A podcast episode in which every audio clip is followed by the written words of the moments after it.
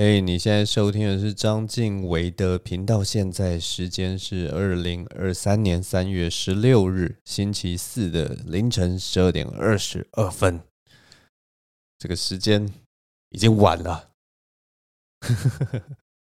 我最近遇到了很多这种很晚的时间回家的情况，我也不知道为什么，但是就是这样。人生总是有充满很多的意外跟无奈。今天想要跟大家分享的故事是发生在礼拜六的事啊。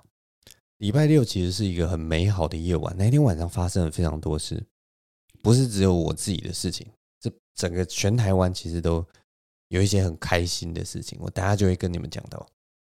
总之，我先讲从我自己发生的事情来跟你们大家讲好了。我那天晚上，礼拜六晚上要去参加一个热舞社的老人 party，我不知道大家有没有参加过社团啊？老人就是。老人的意思就是学长姐毕业以后就可以归类为老人，然后反正今年就刚好一个时机点了，然后有一群学弟妹就很热心帮老人一起办了一个 party，那老人知道说哎有 party，大家就当然就回去参加一下。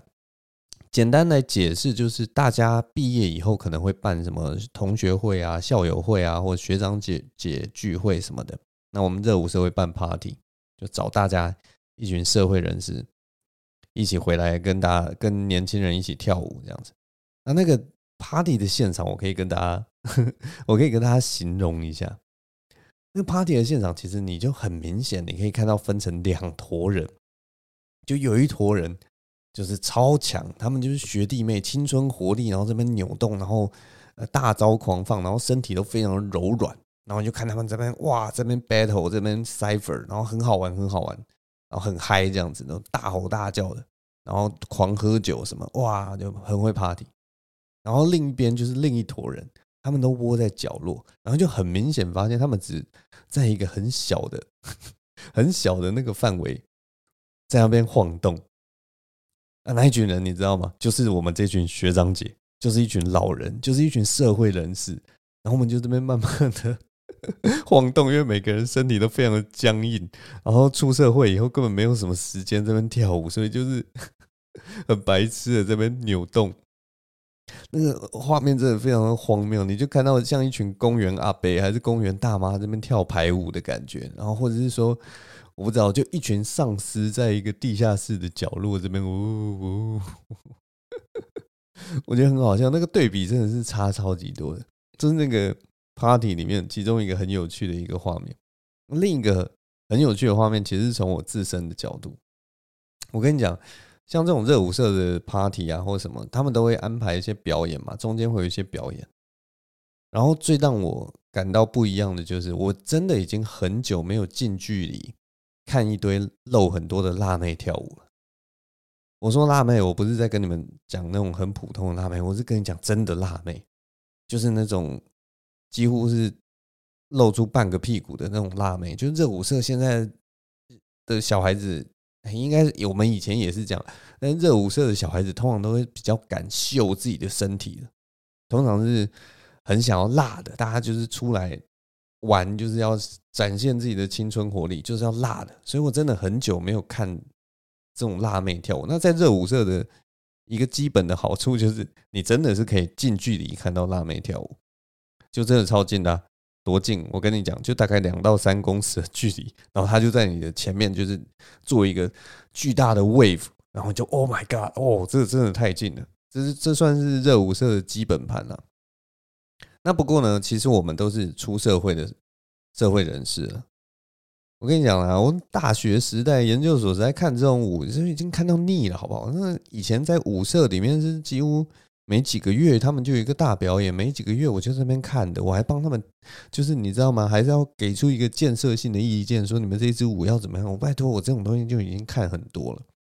我去之前，我就想说，拜托，我已经是一个成熟的大人了，我都已经快四十岁了，这种东西露出来有什么好看的？有什么好露的嘛？对不对？然后我这次去看，因为我已经很久没看了，我这次在现场看，就看到哦，他们也是在那个。两三公尺，我的两三公尺前面跳舞，我内心我真的是感觉到，就是其实还是蛮好看的。现场其实还是蛮好看的。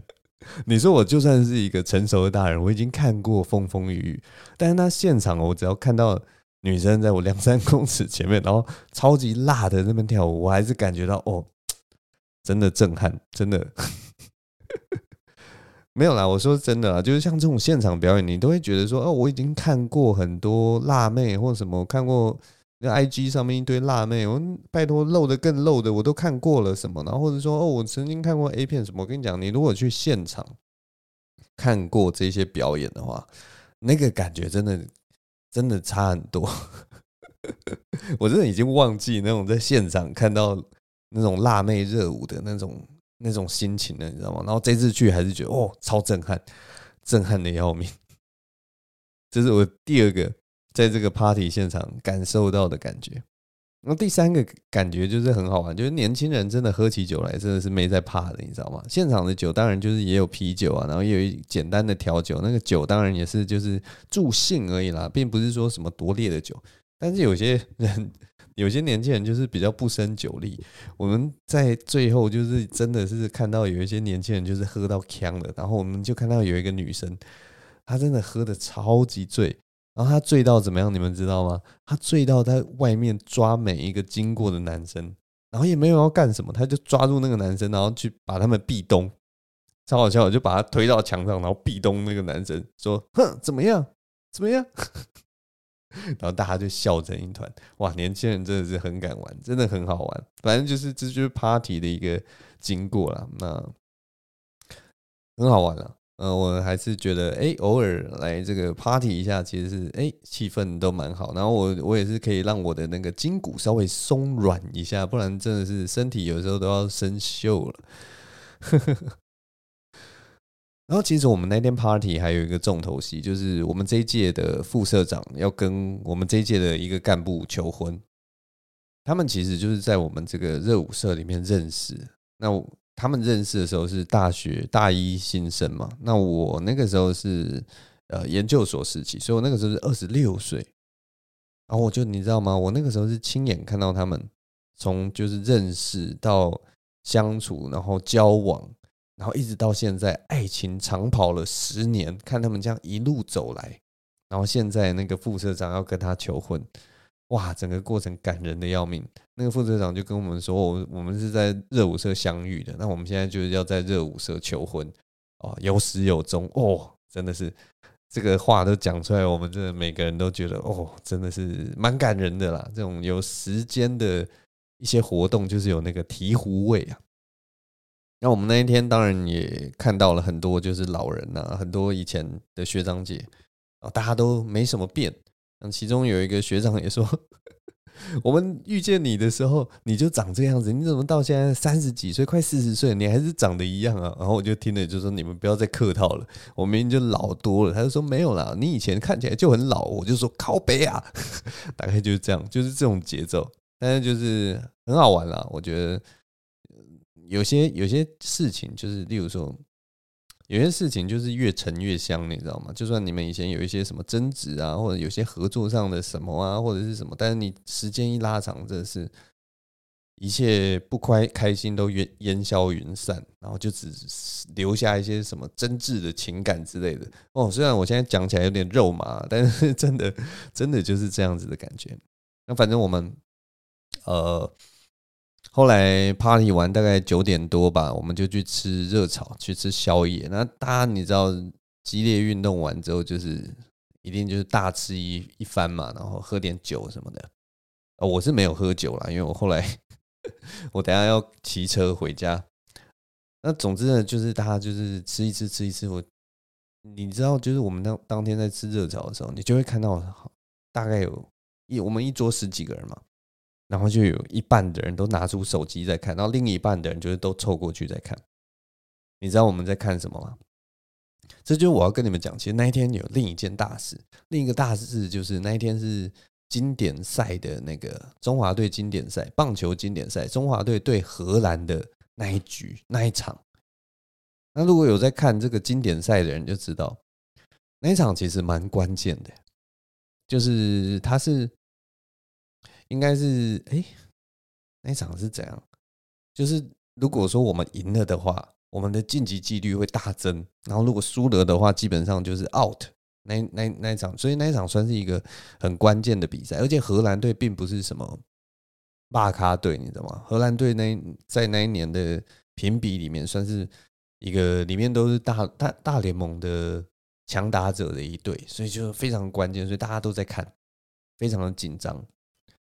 然后当然看着看着看着看到后来，我们边吃边看，边吃边看，最后就是一路这样打到九局，然后我们好像是七比几啊，七比二之类的，领先超多分，哇，超级好看！我们每个人看那个比赛，哦，都很振奋，士气大振啊。然后最后打赢那个荷兰，哇，全部那个热炒店人都啊这样类似在欢呼什么的，哦，好好看，然后又吃东西，又很赞。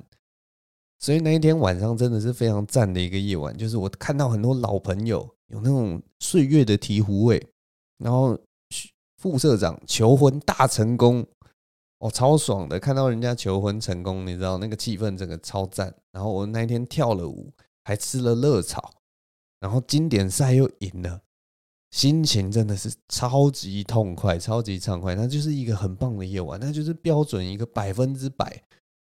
赞的夜晚，没有比这种夜晚更赞的事情了。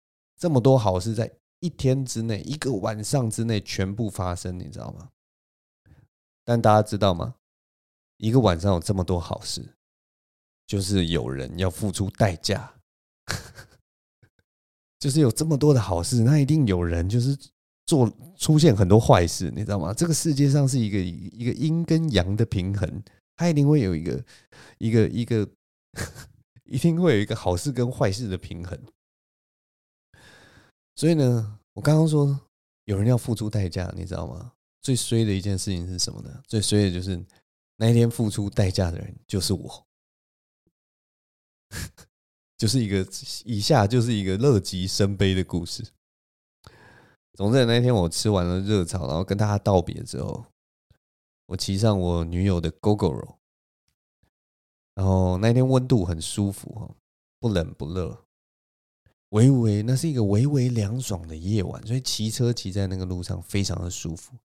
一路骑回家，我的心中都无比的开心，因为那天发生了很多好事，那是一个很棒的夜晚。后来我回到女友家的时候，时间是晚上的十一点半，也不算是太晚。那个时间回到家十一点半，就是刚好可以洗澡睡觉。然后下车的时候，我就看到那个女友传来的讯息，她说她先去睡了。想说这很正常嘛，因为她明天也还要上班，所以就十一点半还很正常。于是呢，我就轻手轻脚的走到那个她家门口，然后从我的口袋掏出钥匙。我的女友家，她的门。有两道门。关于这个门呢，其实有另一件小插曲想要跟大家讲，就是我女友每次有好几次回到家，其实她都忘记锁门。然后有一次是特别夸张的一次，就是她回到家很急，打开门以后，她的钥匙还挂在门上，她就把门关起来了。而且她那两道门有一个外门跟内门嘛，她那一天那个外门还都没有关，就是。稍微这样微微的开着这样子，然后钥匙插在他的内门上，然后他就直接一整个晚上都这个样子，他就跑去睡觉了。然后隔天早上他出门的时候，他才发现，嗯，我的钥匙呢？然后他打开门才看到，呃，我的钥匙挂在门上一个晚上。然后他就跟我讲，非常夸张。我因为这件事情，我念过他好几次。他一个人住在家里面，你不能这么的 这么的夸张。怎么会把人？怎么会有人把钥匙留在门上，然后也没锁门，就去睡觉了？就是怎么会有这种事情？超级夸张了。总之，我那天晚上回家，我就伸手拿出钥匙，我先从口袋掏出钥匙了，然后我就伸手去开那个外门。结果呢，我一转那个外门的门把，我就发现一件事情：外门锁住了。门锁住了，What the fuck！我又试了一次，就又试转一次那个门把，我靠，真的不行，门真的锁住了，门真的锁住了。你平常就门都忘记关的一个人，然后你今天门锁的也太好了吧？我我我没有外门的钥匙，你知道吗？因为他通常外门是不锁的，他通常都只锁内门。他今天锁这个外门，他锁他挡住的不是坏人，你知道吗？他连男男朋友都挡住了。那个时候就是半夜十一点半，然后我没有外门的钥匙，我呈现一个没有办法回家的一个情况，我完全回不了家，哎，太夸张了吧！所以你知道吗？我一开始我发现了这件事情，我就开始，当然就像正常人一样嘛。我们正常人遇到这种事情，第一件事情是什么？我就开始传赖、打电话、打赖，全部都没有用。全部都没有用，当然没有用啊！我女朋友是一个很注重睡眠的人，她在睡觉的时候手机都会直接开飞航，然后我就开始土法炼钢，我想说好了，我试试看敲门，没有用，敲门也没有用，而且那是一个很安静的社区，我又不敢敲得太大力，因为我敲得太大力，我怕吵到周遭的那个邻居，然后如果邻居来骂我，我我也没办法。然后我女朋友又是刚刚有讲嘛，她除了手，她很注重睡眠，其实她手机除了开飞扬之外，她还会开白噪音。所以我我怎么敲门，轻轻敲，咚咚咚，扛扛扛，叮叮叮，哐哐哐，完全都没有用，她绝对不会醒。我就知道他绝对不会醒。那你听到这边，你也许会觉得很奇很奇怪，哎，那应该有门铃吧？你按门铃总可以吧？就是那个那种传统的门铃，啾啾啾啾啾啾啾啾，照理来讲，他就会醒来了吧？对吧？但我跟你们讲，我女朋友的家就是没有门铃啊，就是没有门铃啊。她的门铃好像原本有了，然后后来坏掉了，然后就就没有再换了。因为我们那个时候我们还在开玩笑，我跟他聊天的时候还在想说：“哎呀，现在哪有人还在用门铃这种东西呀？对不对？门铃坏掉就让它坏掉啊，对不对？你的大楼底下有一扇门。”可以按底下的门铃就好，哪有人都已经从底下的门进来了以后，到楼上还要按门铃了？这是什么奇怪的？就是哪有这种事情，对不对？我们现在年轻人彼此在联络，在约约东西的时候，都用手机就联络好了，对不对？没有人在用门铃。结果现在，我们那个时候有说有笑的结论造成的，就是我今天回不了家。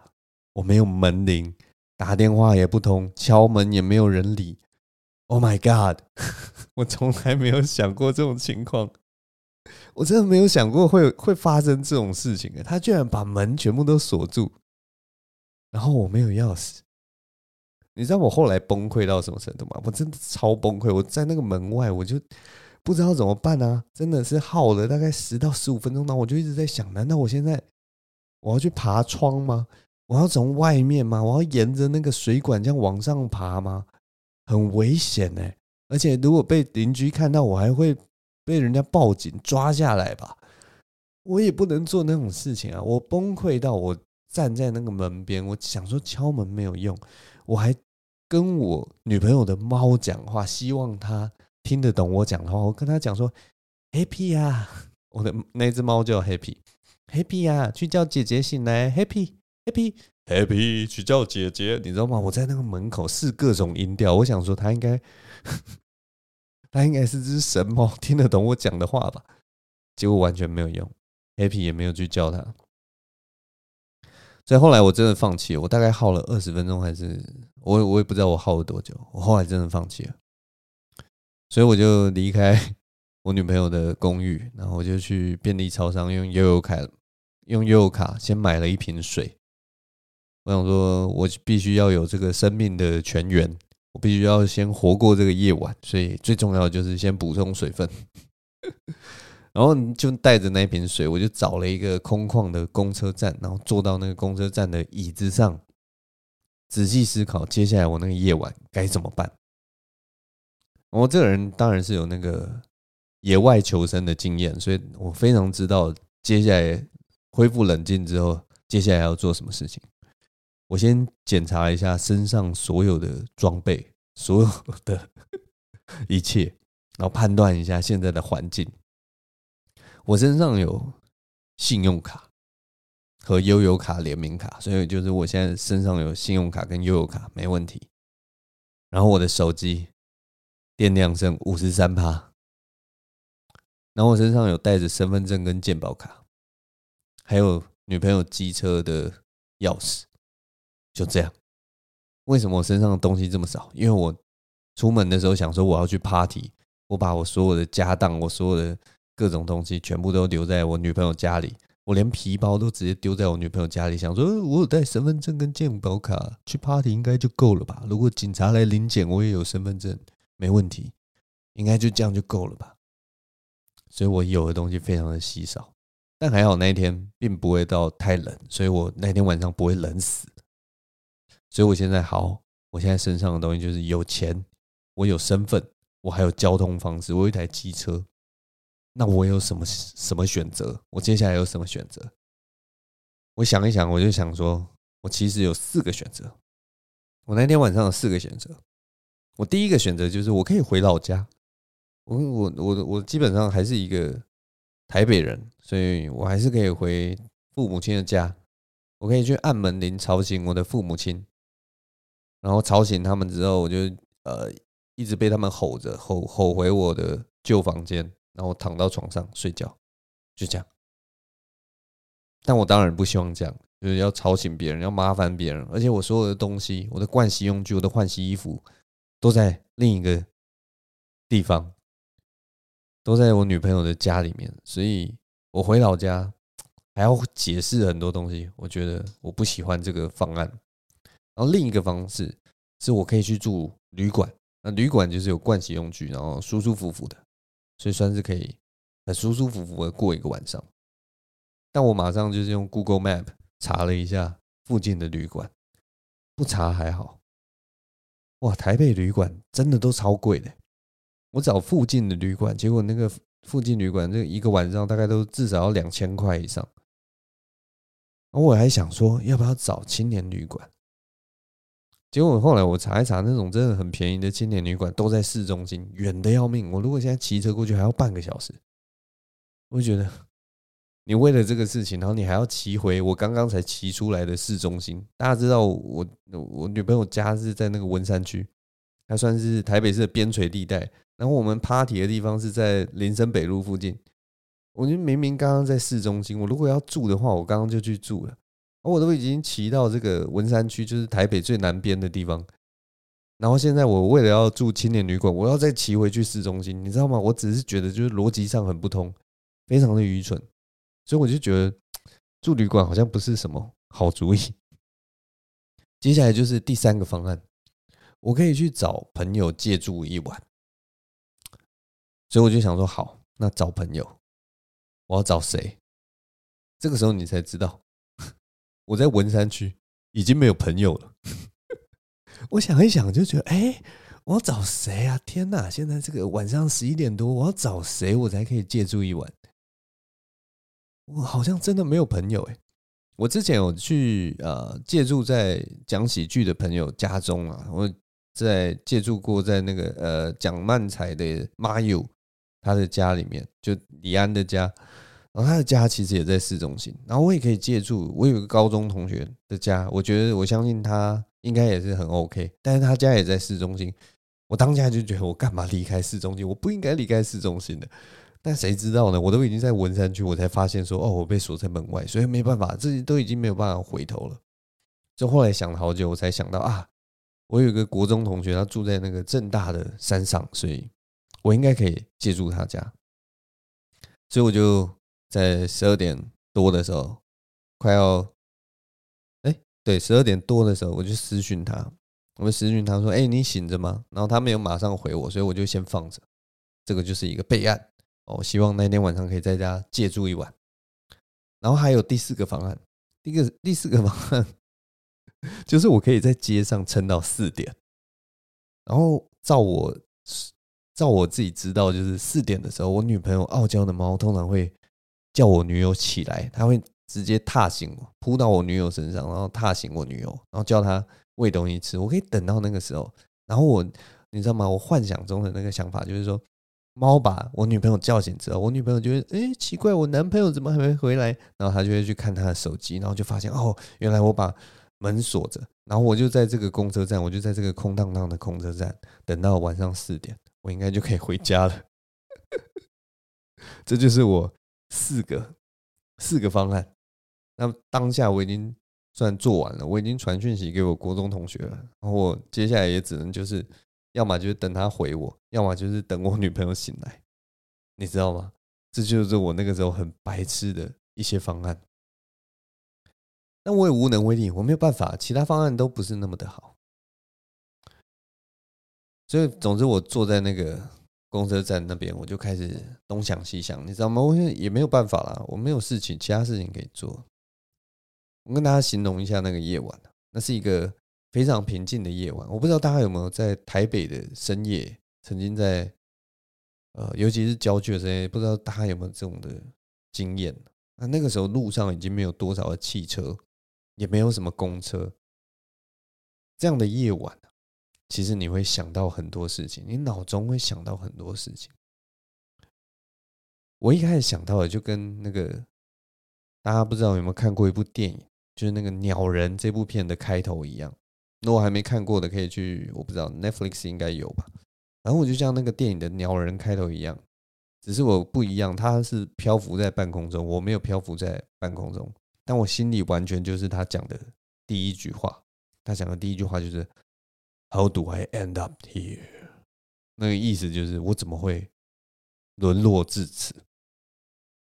我就跟他想着一样的，哇，就是我怎么会沦落至此？我是一个三十七岁的大人，我有着家，但是我回不了家。我想着想着，我就开始想着我所有的过去，你知道吗？我想到我大学的时候，我是怎么学会做人的，我出社会是怎么学会做人的。然后我想到我三十岁开始爬山的事情，我想到我三十二岁开始接触喜剧，我还。还记得我那个时候三十二岁第一次上台，然后我二零二零年为了逼自己训练自己的口条，我开了这个个人的 podcast。